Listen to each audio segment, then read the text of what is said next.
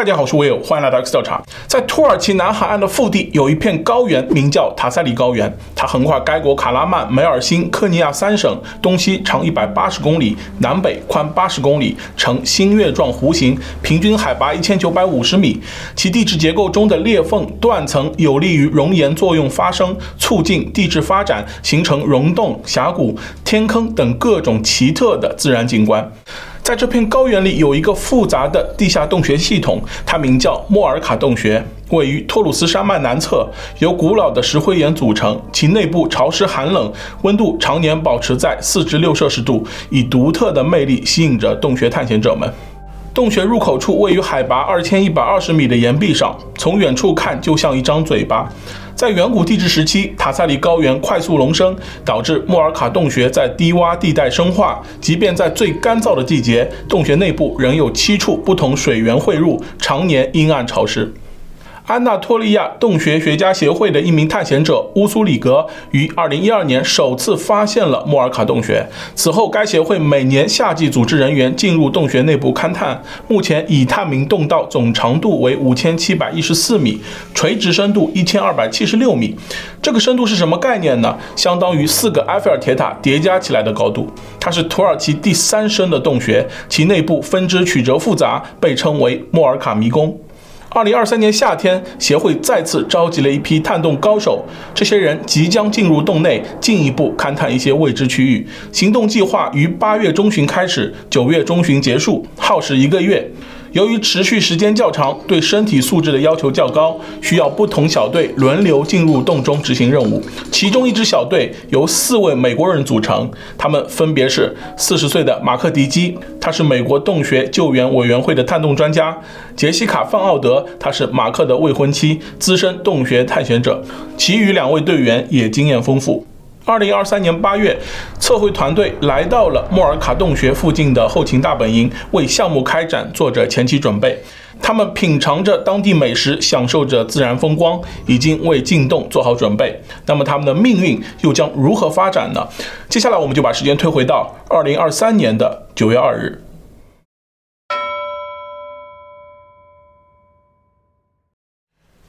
二零二三年的九月二日，这天是个星期六。塔塞里高原天气晴朗，马克所在的小队即将深入莫尔卡洞穴进行测绘工作。团队中有一些人留在地面等待，必要时会提供支援。虽然这天天气不错，但洞穴内照不进阳光，它黑暗幽深，散发着无尽的神秘感。截至目前，协会对莫尔卡洞穴的探索已经取得一定进展。这几年里，他们在洞穴内完成了四个营地的搭建。这些营地可供人员休息和补给。整个洞穴形状蜿蜒曲折，在地下形成了一个巨大的迷宫。目前分为了七段。第一段的主洞道由细粒石灰岩组成，呈水平走向。地下八十米深处有一条分支，分支末端有水流注入。继续向下，在一百二十米深处又形成分支，一条洞道连接水道，另一条是向下四十五度的斜坡。由于洞内常年有水流注入，因此地面和洞壁都十分潮湿。地下一百五十米到五百米是第二段，其中二百七十米至三百三十米处有一条长六十米的竖井，通过之后主洞道变得宽敞。地下四百米又呈水平走向，随后则是一条更宽敞的缓坡。继续向下，地下五百米处有一个较为平坦宽敞的空间，这里有一个休息营地，营地下方是一条五十米的悬崖，悬崖洞道狭窄，有不少含粘土的碎屑沉积物。洞穴第三段为地下五百米至七百米。主要由水平狭窄的洞道组成，两个大型垂直洞道与水平洞道相连，从侧剖面看形成一个一百五十米的 C 形。洞壁上悬挂着不少沉积物，是整个探险过程中最艰难的部分。该处设有两个营地，位于地下七百米的长缓坡上。洞穴的第四段在地下七百米到一千米，整体形态竖直向下。道路比较宽敞，这里有不少因地陷或坍塌作用形成的大型洞室，底部的两侧洞壁上各有水流汇入，由于水流的冲刷，在洞壁上留下了夯实的痕迹。继续通过一条七十一米长的格尔格罗斯洞道，便进入了洞穴的第五段。这里的地貌发生了完全变化，地面和洞壁上有凹坑、纵沟等河流侵蚀痕迹，主洞道变得更加宽敞，还出现了几条分支，部分地段因砂岩结构造成局部坍塌。在格尔戈罗斯洞道的底部是希望营地，营地下方的洞道呈水平走势，在尽头形成分支，分支处于地下一千一百米深的位置，在这里进入洞穴的第六段。沿着分支向前呈完全水平延伸走势，其尽头处地势低洼，有一条水流汇入，形成了一个水坑。这里的水位季节性上升。回到分支处，继续往下是一段宽敞的洞道，它连接着洞穴最深处。洞道在地下一千一百六十米处又变得狭窄曲折，这里就是洞穴的第七段。该处有许多互相连接的分支洞道，有不少地方需要攀爬。在分支的尽头是一个小型瀑布和水坑。二零二零年，探洞者艾因梅兹在水坑进行了二十五米的下潜作业，抵达了地下深度一千二百七十六米，这是目前已知的洞穴最深点。测绘项目开展近十年，在队员的共同努力下，莫尔卡洞穴的大体结构已经清晰，但洞穴内部结构复杂，分支众多，还有不少地方需要探索。也许能找到一条连接其他洞穴的洞道，一切都是未知。这也是马克一行人此行的目的。当天早晨，马克、杰西卡和另外两名队友穿戴上所有装备，开始行动。他们抓紧绳索，小心翼翼地顺着岩壁进入黑暗的莫尔卡洞穴。他们沿着洞道一直深入，走过分岔路，穿过潮湿的水流和泥浆，经过十几个小时的跋涉，四名队员成功地来到了地下一千米的位置。在穿过垂直的格尔格罗斯洞道后，底部的宽敞空间就是希望营地。在这里，四人进行了休息调整。随后，他们以营地为据点，开始了测绘工作。结果，在附近发现了一条未知的新洞道。四人各自分工，他们拿着工具和地图，在探照灯的灯光下仔细勘探着洞壁。然而就在此时，意外突然发生。只见马克低着头，一只手捂着肚子，脸色难看，其身体摇摇欲坠，无法站稳。他的异样马上引起了队友的注意，大家停下手头工作，过来看看他怎么了。未婚妻杰西卡搀扶着马克，不知道发生了什么情况。马克用微弱的声音告诉队友，他的腹部出现剧烈疼痛，但不知道是什么原因。一开始，几人并没有意识到情况的严重性，还以为他吃坏了什么东西，只是普通胃疼。见马克实在难受，大家搀扶着他坐下，靠在洞壁上休息一会。然而过了好久，马克还是不见好转。不仅如此，他还出现了呕吐甚至咳血症状。杰西卡有一定的护理经验，他觉得情况不乐观，必须立刻返回地面。然而，此时他们所在的位置距离地面垂直深度一千零四十米。马克目前的身体状况根本无法支撑他返回。四人商量过后，决定由杰西卡陪在马克身边，其余两人回到最近的营地，那里有通讯设备可以跟地面联络。随后，两名队友立即行动，攀着绳索上升。到达营地后，他们向地面汇报了马克的病情，请求尽快支援。由于情况紧急，地面人员收到消息后，立刻向欧洲洞穴救援协会与土耳其洞穴救援组织请求帮助，希望他们能将相关药品送入洞内，稳定马克的病情。一旦时间拖延，马克随时有生命危险。这样深度的洞穴救援任务极其困难，即便是组织调度都要花上不少时间，更何况还要到达那么深的位置。在收到请求后，各方做出响应，纷纷来到莫尔卡洞穴参与救援。被困者马克迪基，一九八三年六月出生在美国新泽西州，这年四十岁，是一名经验丰富的洞穴探险者。马克十几岁时就接触了洞穴，之后对他深深着迷。他投身于洞穴勘探领域，参加了无数洞穴探险，有着超过二十年的经验。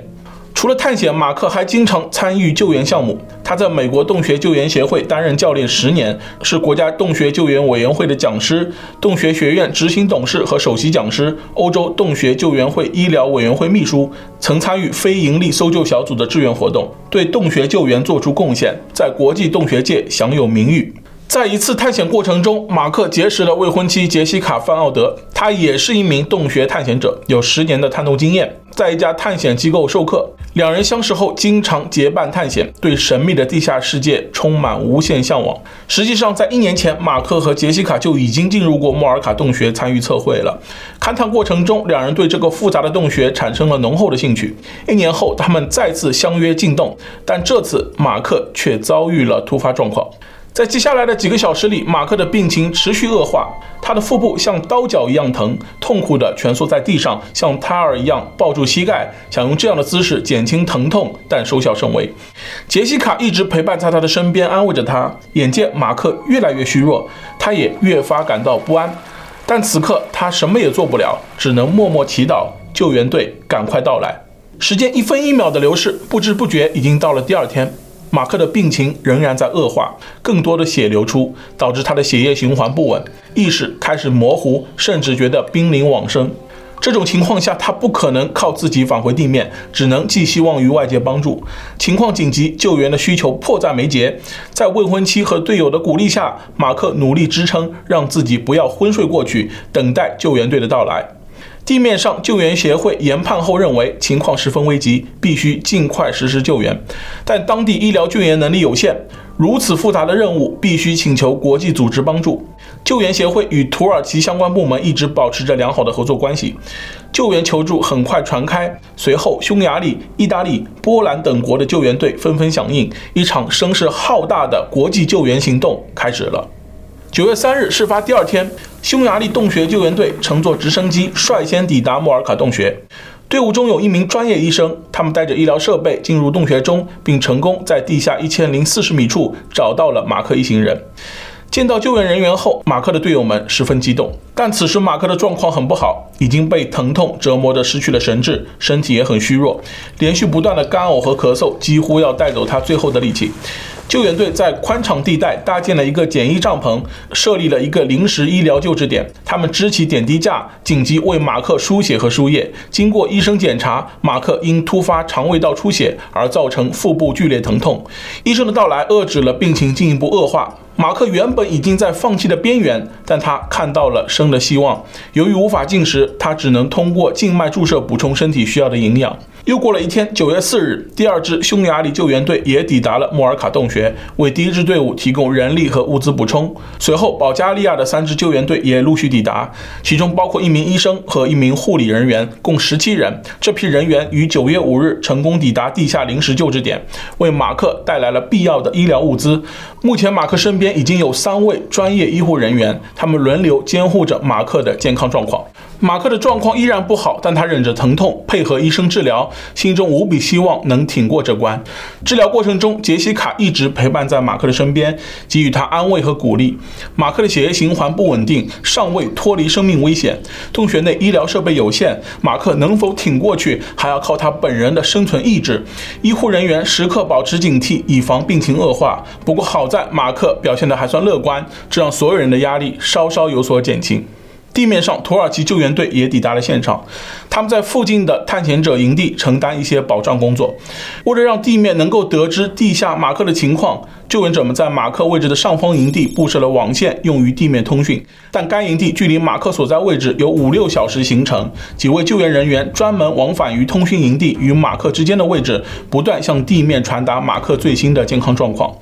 在医护人员的努力下，九月六日，马克的血液循环趋于稳定，已经脱离生命危险。但马克无法进食，只能通过静脉注射补充营养。洞中温度在四至六度，比外界要低很多，但他凭借坚韧的意志挺了过来。目前已经能够走动，精神状况也逐渐好转。第二天，救援人员从洞内带上来一只视频，马克首次出现在了公众面前。他穿着一件红色羽绒外套。讲话时，嘴边不断呼出白气。他站在镜头前，感谢所有救援人员的付出。他说：“洞穴探险界是个非常紧密的群体，但我还是非常惊讶，竟有这么多地面的人在帮助我脱离险境。”九月六日至七日，意大利、克罗地亚、波兰的救援队也赶到了莫尔卡洞穴。这次救援行动共有七个国家、两百多位人员参与，其中有一百五十八名是洞穴探险专家，他们只为了同一个目的：把马克。安全的带回地面。在对马克的身体状况进行综合评估后，救援队决定全程使用担架将其运回地面。这是一项非常艰巨的救援任务。由于莫尔卡洞穴内部构造复杂，整个救援计划分成了七个部分，由不同国家的救援队承担。第一部分从马克所在的地下一千零四十米到九百米，由保加利亚救援队负责。第二部分从地下九百米到地下七百一十五米，由克罗地亚救援队负责。第三部分从地下七百一十五米到地下六百八十米。第四部分从地下六百八十米到地下五百米，分别由意大利的两支救援队负责。第五部分从地下五百米到地下三百六十米，由波兰救援队负责。第六部分从地下三百六十米到地下一百八十米，由匈牙利救援队负责。最后一部分从地下一百八十米到洞口，由土耳其救援队负责。救援队在沿路架设了更多的临时休息点和通讯设备，确保马克在转移过程中得到充分的休息，最大限度避免运送途中出现健康状况。九月九日，马克被困一周后，救援人员把血液分析设备带进了洞里，医护人员对他进行了血液检测，结果显示情况良好，可以开始转移工作。担架疏散路线也已经规划完毕，营救行动正式开始。此时，马克的精神状况良好。自被困以来，他感到前所未有的激动，对接下来的行动充满期待。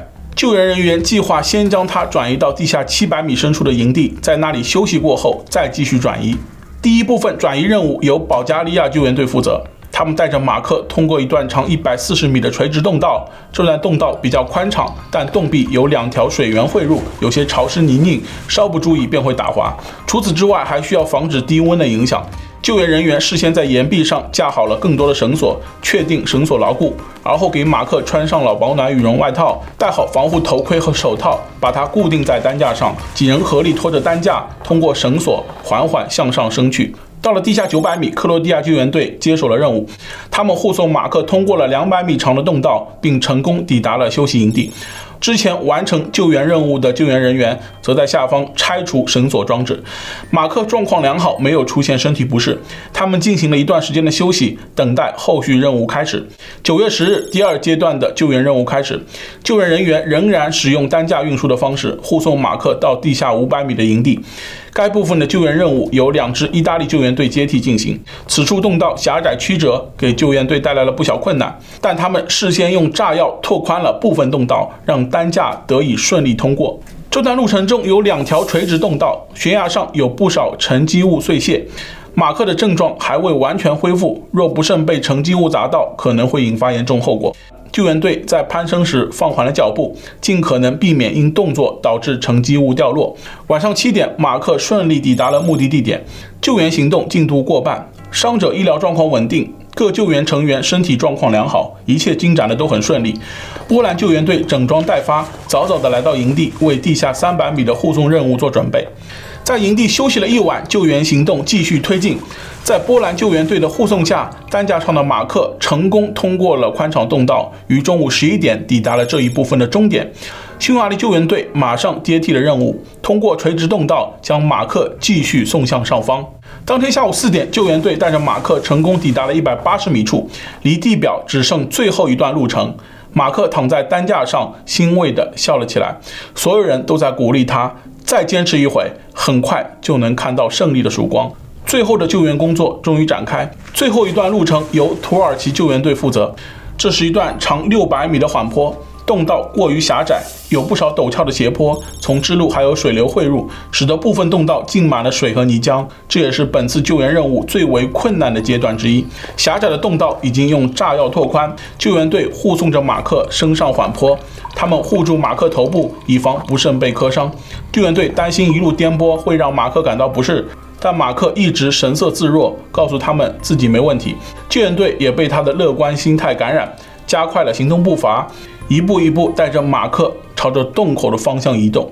此时已经到了晚上，洞口处灯火通明，许许多多的记者、民众自发赶来现场，焦急地等待最后的结果。终于，洞里传来了声音，在人们的注视下，几名救援人员拖着担架，缓缓地爬出了洞口。九月十二日凌晨十二点半，在两百名救援人员的共同努力下，马克在被困的十天后，终于成功回到了地面。所有人都簇拥了上去，现场爆发出阵阵掌声和欢呼声。现场记者蜂拥而上，采访马克获救感受。历经十天磨难，马克的头盔和衣服上布满了灰尘，但他却不显得憔悴和沧桑。面对着镜头，马克的脸上洋溢着劫后余生的笑容。他躺在担架上，努力抬起头，说道：“重新回到地面的感觉真是太棒了！我在地下待的时间比想象的要长多了。”这是第一次，也让它成为最后一次吧。地面医护人员对马克的健康状况进行评估，尽管他此刻状况良好，但病情仍需进一步治疗。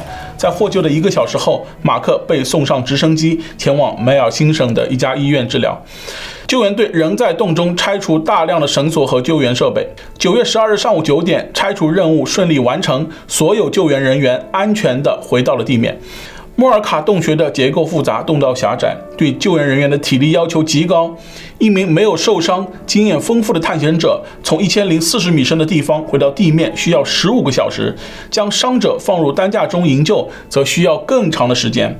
在原本的计划中，救援行动预计要持续两周，但在缜密筹划和多方的高效配合下，救援队用了四天稳定了马克的病情。护送行动开始后，又花了三天就将他带回了地面。